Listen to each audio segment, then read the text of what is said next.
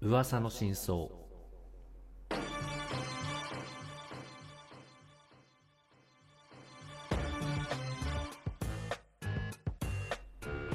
えー博士と人造人間をお聞きの皆さんどうも博士です。えーどうも人造人間です。はいじゃあ一発目のコーナーいきますか。噂の真相って言ってるけど何ですかこの噂の真相？急に。オープニングでは突っ込めなかったけどこれはだからあれですよ。あの歌丸さんにね、ちょっとお世話になってるじゃないですか、我々。まあそうですね。アフターシックスジャンクションで紹介されたりね、だからこれまあ言ってしまえば歌丸さんなくして僕らないっていう話でもあるんですよ。あなるほどなるほど、まあ、なので、まあ、リスペクトを込めてあのその歌丸さんがず、あの所属するグループライムスターの代表曲でもある噂の真相からちょっと、まあ、タイトルを取りまして、まあ、新コーナーを作ガララソーオリジナルフロードペンセリンタレンゲルハイテンションなハイテンションのやつねはいバイブレーションねバイブでバイブで勝負ねバイブで勝負あそういうことねそうそうそうはいそういうことねそこから来てるんですねはいはいでまあじゃあどんなコーナーかっていうとえーっと、はいちょっとコーナー説明いきますね。うんお願いしえます。はいーこのコーナーは博士と人造人間が今週起きたニュースに独自の視点で意見を交換する新感覚トークバラエティ真剣30代しゃべり場的なコーナーです、いやキムチジャパンやん。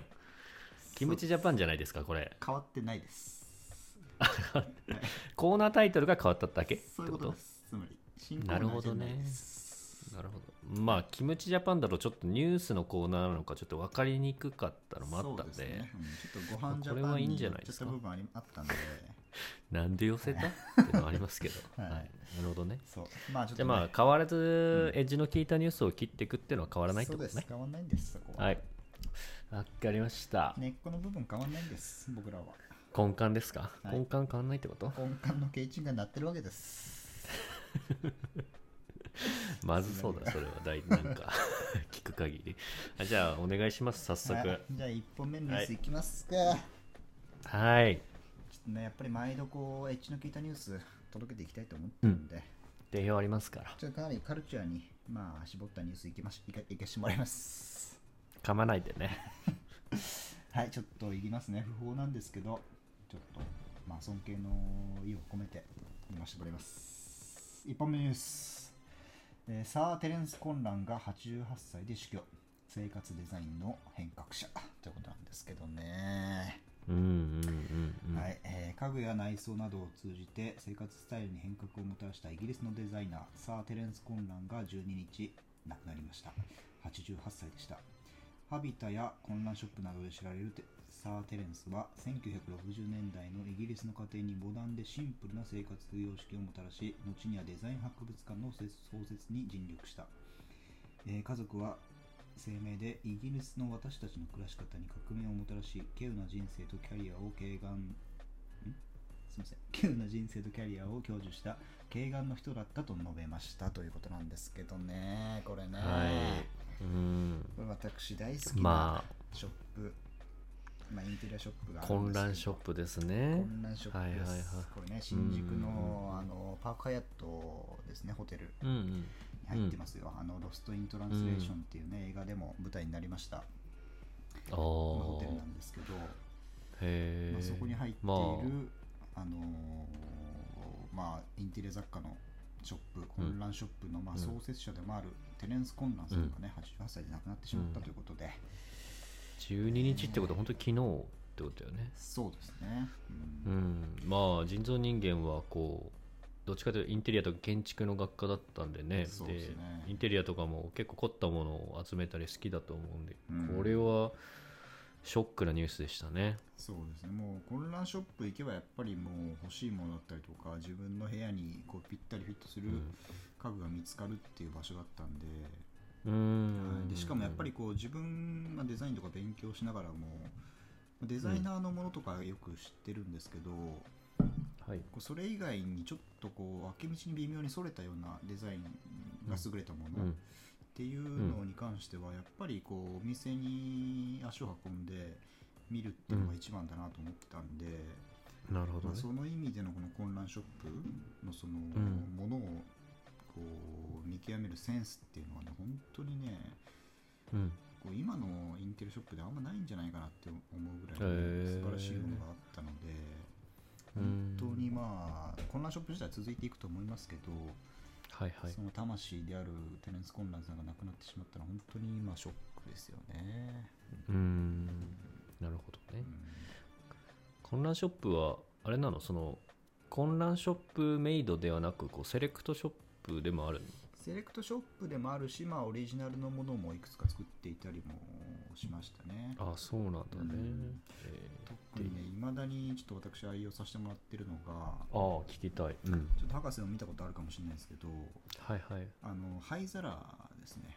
あのテレコンランショップオリジナルの灰皿を使ってまして、へえ気づかんやった。これね、どんなんやっけ？もしかしたらまあ見覚えはあるかもしれないですけど、誰がね、うん家に来ても、何これって言って、はい、この灰皿かっこいいねっていうね、必ず話題になるって感じなんだね。そうそうそうう。ーん。これあのテレンス・コンランさんがあの、うん。ミシュランのあのレース、うん。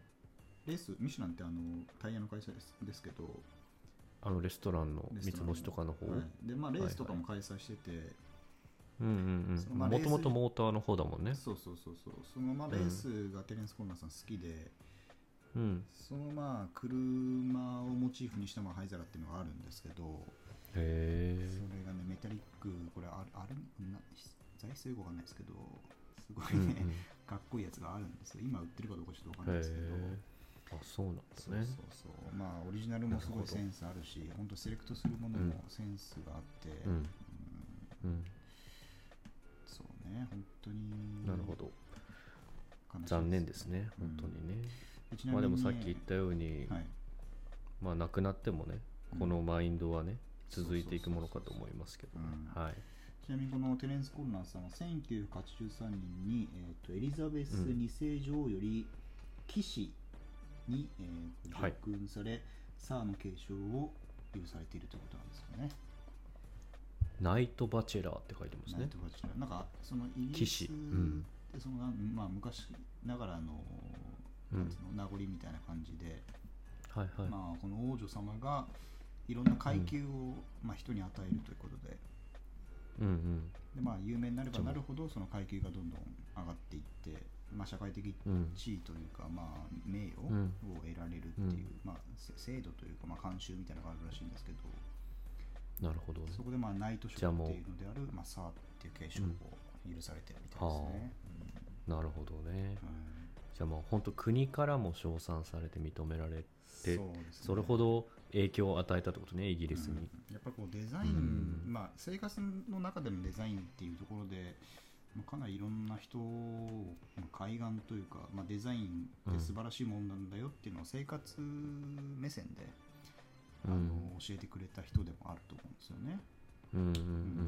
いろいろ本とかも出てますけど、ただのデザインにとどまらずってことね。そうそう。だからもう本当に一般の人にこのデザインの素晴らしさというか、にうん。日用品にこだわる、まあ、面白さとか素晴らしさをまあ伝えたうん。人っていう感じなんじゃないかなと思ってますね。えはい、ーはい。ということでちょっとご冥ありがとう福をお祈りございますしております。はい。はい。はい。ということでじゃあ次のニュース。はい。はい。次のニュースもちょっとあれだな。どっちかというと。貴様からうん。これから来たすごいな、うん。じゃあ2本目のニュース。はい。渋谷でゲームあるある再現してみた動画が話題。ツイッターではクオリティが異常。途中まで本当にゲームかと思ってたとの声も、何それ？えー動画を投稿したのはプロストリートダンサーの元祖さん。舞台となるのは渋谷駅前映像ではいわゆるサードパーソンシューティングゲーム過去三人称視点のようにプレイヤー役の背後からカメラが追いかけるアングルで進行します。うんうんダッシュや方向転換といったモーションはもちろんのこと地形に半分引っかかりつつも補正でぬるっと前に進む動きやオブジェクトを調べた時のわざとらしい仕草などゲームでよく見る動きを見事に再現。またコロナ禍の影響でいつもより閑散としている渋谷駅前の光景もゲームらしさに拍車をかけています。はいということでね。これね、はい。ちょっとツッコミ入れようかと思ったんですけど私もツイッターで拝見しましたこの動画。あしました？これ。しまうん。これまさにあの渋谷のねあの電車うん。が映ってるやつですよね確かね渋谷のあ電車が映ってるっていうかあのハチ公前のあの緑のバス？み緑のババスかあれ。はいはいはい。あれ喫煙所だっけ？あれバスだっけあれ？あれは別に中入れるのかまあそれどうでもいいんですけど。どうでもいいですけど。見ました？これ。見ましたよ。あのーうん。まああのグランドセフトオートみたいな感じで、そうそうそう、ねいろんなこのこれライフゲージみたいなとこあったりするやつ。ですよねそう。うん、これ別話題になる前から僕見てたんですけどこれは。お早いじゃんはい。まあその辺はねキャッチしてますから。でまあねどんなのかって説明するとさっき言ったようにこう、うん。主人公がいて、はい。本当現実の世界なんだけど、うん。こう編集で左上にこうヒットポイントゲージとかはいはいはい。右左下にこうマップを表示したりですね。うんこうゲームをゲームの世界を現実の映像でこう再現しているっていうところでこうかなり話題になってるんですけど、いはい。やもうこのアイディアがね面白いなと思ってますね。うん。これはだからもうそそういう動画を撮ろうっていう形でうん。始めたというか、作った動画なんですね、もちろんね。そうですそうです。でうん。なんか、えー、とギズモードジャパンかなんかのインタビューに答えてたんですけど作者が。はいはい。もともとはこう2人でこう大学の先輩後輩なんですって。うんでストリートダンスでも日本一になったことがある2人らしくて。すごいですでまあ1人はゲームに関して全く知らないけどもう1人の方が、まあこれいいんじゃないかってことでこうゲームのあるあるをいろいろ書き留めた中からこう生まれたものらしくて、はいはい。でまさしくなんかゲームならではの壁にぶつかるとかそういうのを現実でやってるわけですよ、あ だからなんかそうそうそうそうそうだからこれすごいなんかなんでしょう。本当作るのも大変だと思うんでうん。なんかその辺の YouTuber のとつってみたとはこう全く違うものづくりの良さがねこあーなるほうどね。すごいあったなと思うんですよね。うんうん。やっぱりねこういうのはなんかすごい、まあ、いろんなこの努力というかクリエイティブなね、あのなんつうんだろう思考だったりとか試みがたくさん見られて、うんうんうん。やっぱり、まあ、こういうコンテンツというかね動画こそヒットしてほしいなって思いますよね。そうよね。こういうのだといいねとか高評価をしたくなりますよそうね。やっぱりこう人がね、あのいろいろ考えた結果っていうのが見れるというのがいい,、と思うので、うん。まさしく。うん。はい。まあでゲームなんでこう、まあ、日本は有名じゃないですか世界でもね。うん。で龍が如くこうヤクザの世界の中を描いてるってことで多分今後も世界的にこうバズるんだろうなっていうのはあるんでちょっと楽しみにしていきたいですね。まあ、あのあれですね、はい。これ書いてありますけど、渋谷駅あの、コロナ禍の影響でいつもより閑散としている渋谷駅前の光景もゲームらしさに拍車をかけていますっていうのは、本当にこれ、動画見るとうんまさにその通りというか、そうそうそうそう、ね。だって今じゃないと、渋谷の駅前があんなに人がいないってこともないですからね。そうね。うん。今しか撮れないよねあれはね、うん。てか今でも、もうほぼそんなことないだろうっていうぐそらいっかそっか。人も増えてきちゃってなるほどね。うん。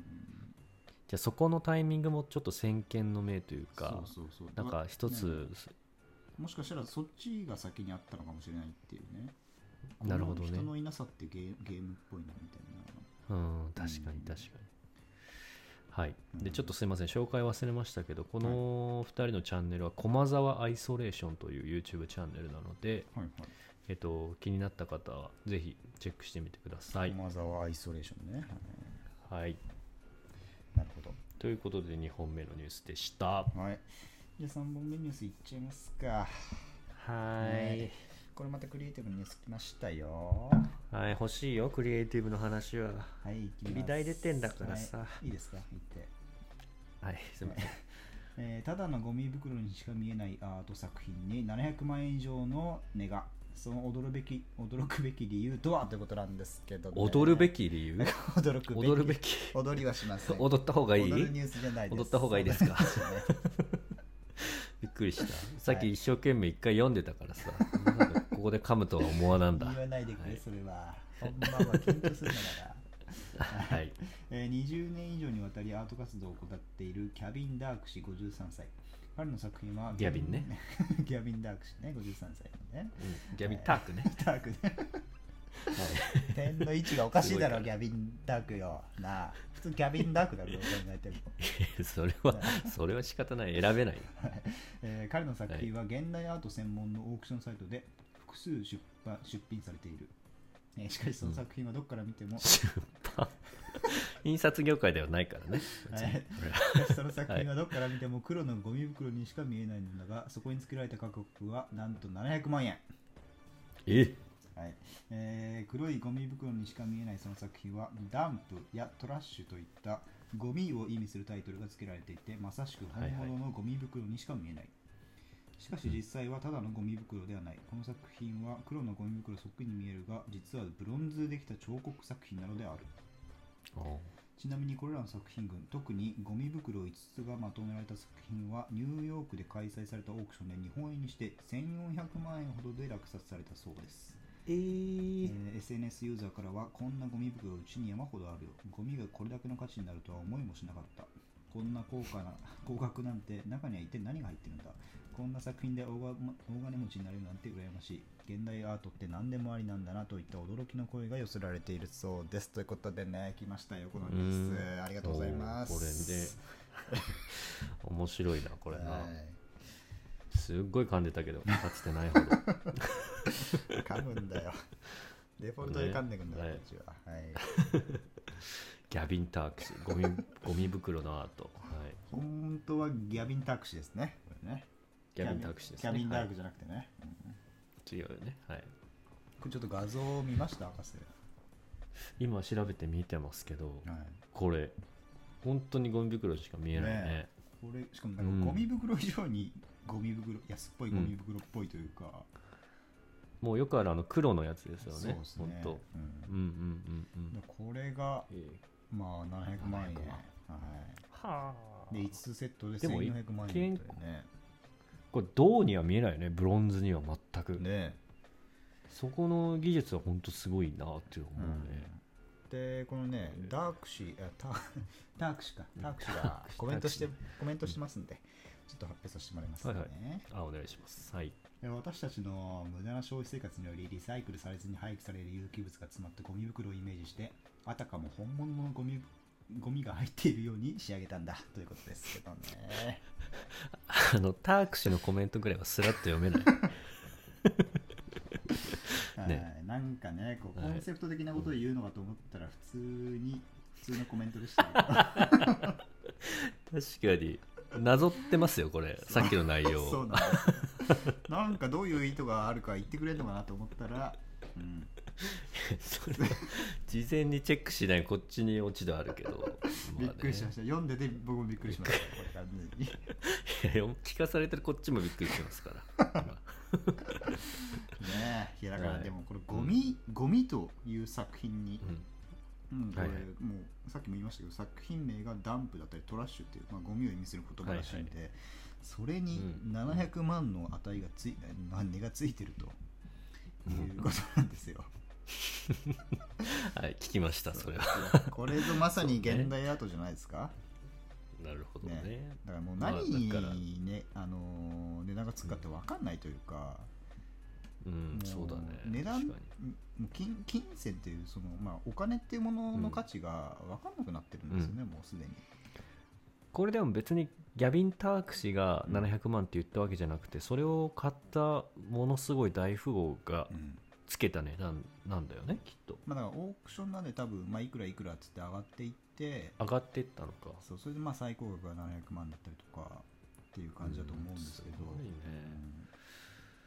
これは本当にまあうんゴミっていうところの、まあ、真逆でこうブロンズっていううんうん。まあなんかまあ金金とかでもいいとは思うんだけど、うん。なんかまあそこがアイディアとして良かったってことね。そうですね。まあすごいアイロニーアイロニカな感じもするしアイロニカルになるか最後になるかのやつね。君自身が太陽になるんだのやつね。あれかシビシビットのやつそれはそうそうそう。ラップねはい。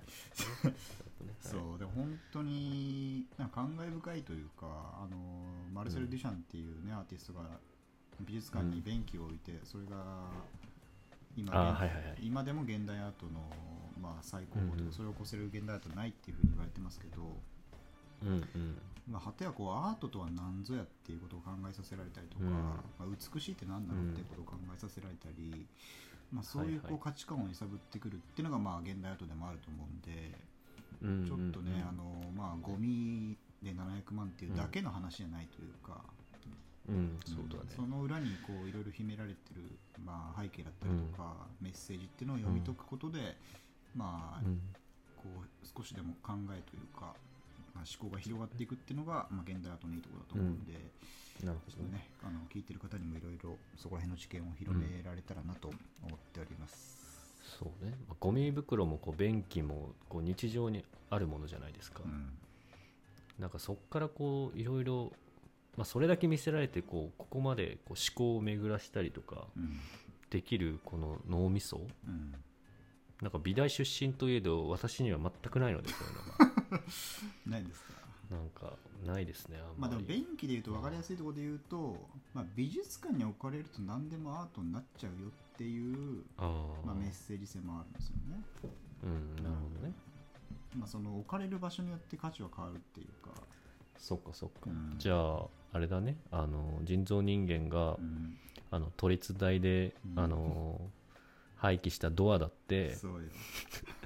ね、青いビニールシートを あれで隠してましたけどあれがまあ美術館にあればあれだって何かしらのアートを感じられるものになると。それで例えばもうキャプションみたいなちっちゃい紙になんか600万円とか書いてあれば、これなんかすげえもんなんじゃねえかなって思ってしまう部分もあるわけですよ、確かにちょっとそう考えるとアートって危ないよね。多分。危ない。部分があるんですよ、それはもちろん。かっこつけてちょっと全然違ったらね、まやかしですからね、アートってのも、まあ、まやかしな部分もあるというかね。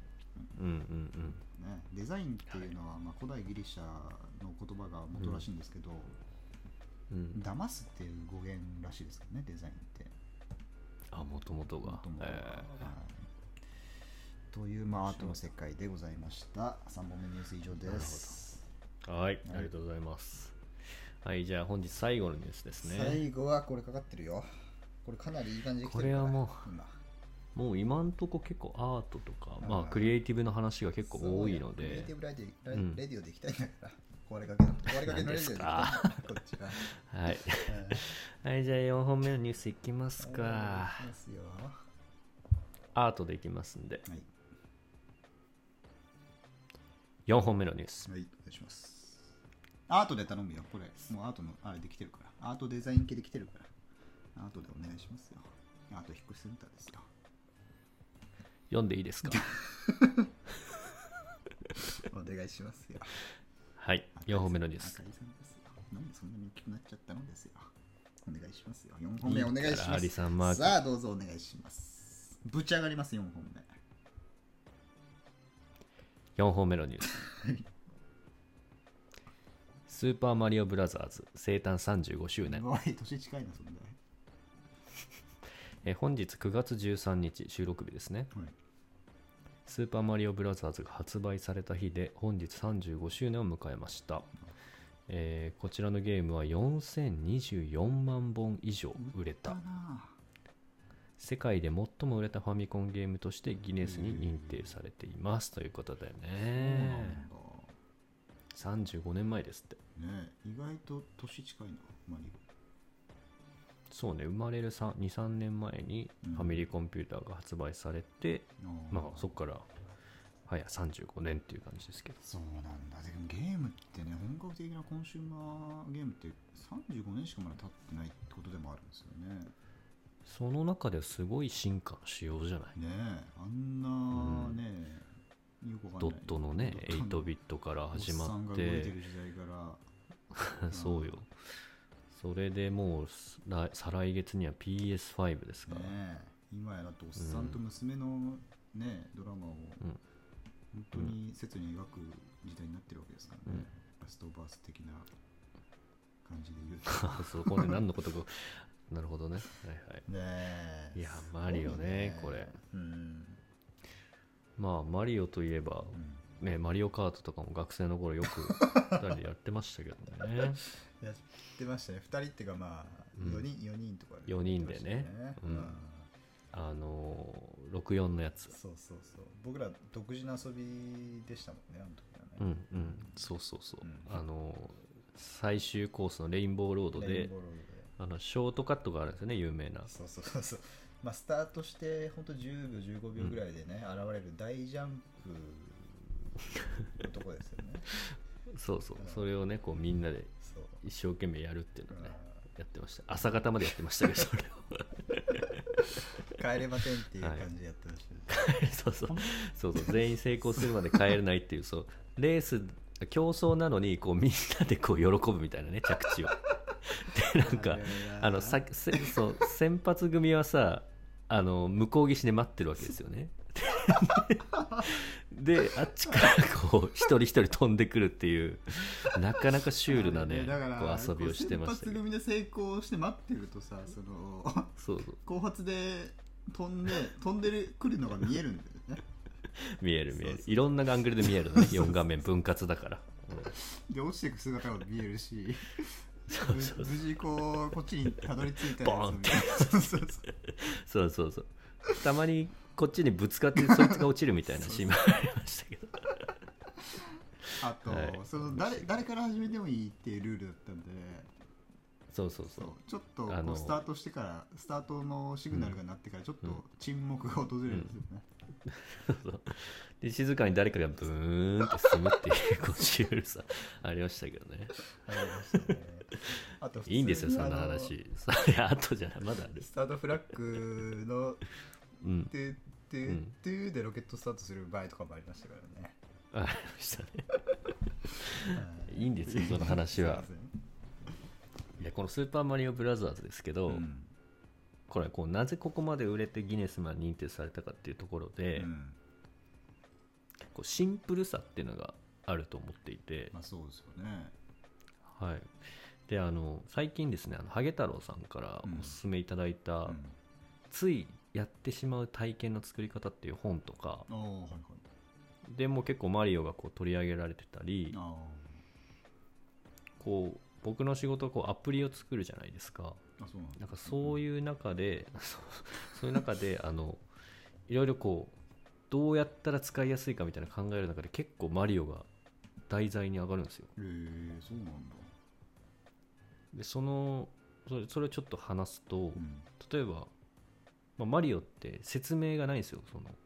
あスタートボタンを押したらもう速攻始あまる。そうね確かで左側にマリオがいて、にうん。でえっと背景にうん。左側に大きな山があるんですよ。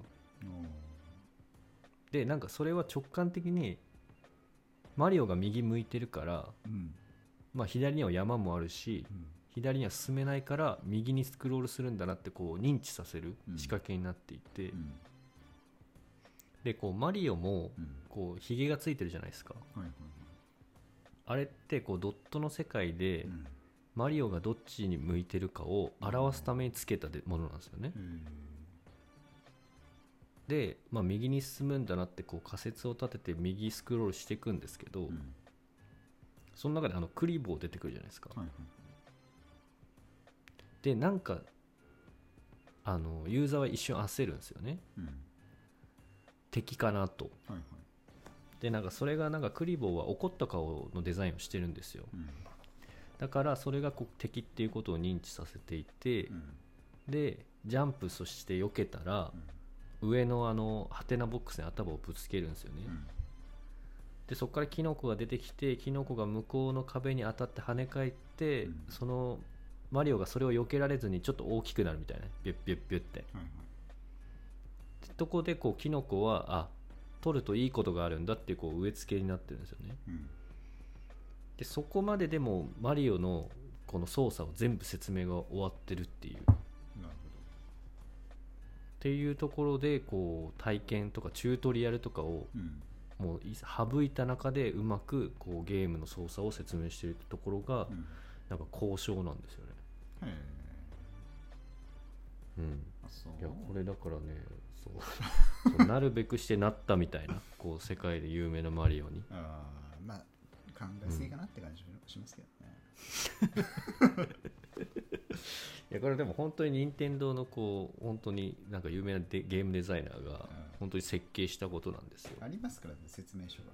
あの昔のゲームのいいんだいやそうですけど。ろでも読みました？あなたそれ。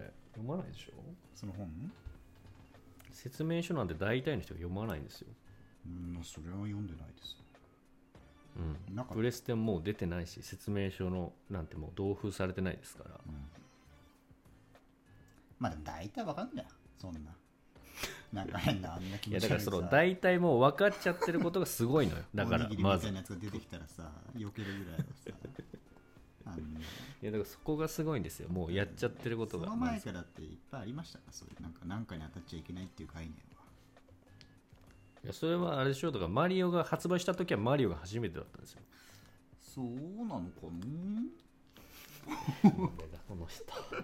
な まあでもね素晴らしいゲームですよ、うん。うん、僕はやっぱマリオブラザーズ3が一番好きですね。3って何ですか？あのタヌキとかになれるやつ。ああ、あの笛回転したり。笛をね裏面で笛取って笛を2個使うと急に8面ぐらいまでいけるっていう。やったことないですか？あふやってないですね。え？ーマリオマリオは僕あのマリオはそんなにやってないですね。急に敵がでかくなる場面が一番びっくりする クリボーとかでかいクリボーが。ククッパはそのままなんだけど大体。あのはあれは？ウサギになるやつは？ウサギになるのはなんあったっけそんな。バニー？なんかバニーみたいな。バニーガールみたいになんない？それドクターマリオじゃない？わかんない。俺はそこはわかりません。はい以上4本目のニュースでした。という感じでねちょっとコーナー名変わりましたけど、はい。まあ、毎度こうエッジの効いたニュース届けていきたいと思うんではい。しくよろっていう感じで、うん、お願いしたいよ、そうですね。ついてきてほしい。うん。いろんなニュースありますからお。世間には。そうですね。今週のニュースについてもこうご意見とかあれば、はい。ぜひ送っていただきたいと思いまお願いすします。はい。では以上、えー噂の真相でした。はい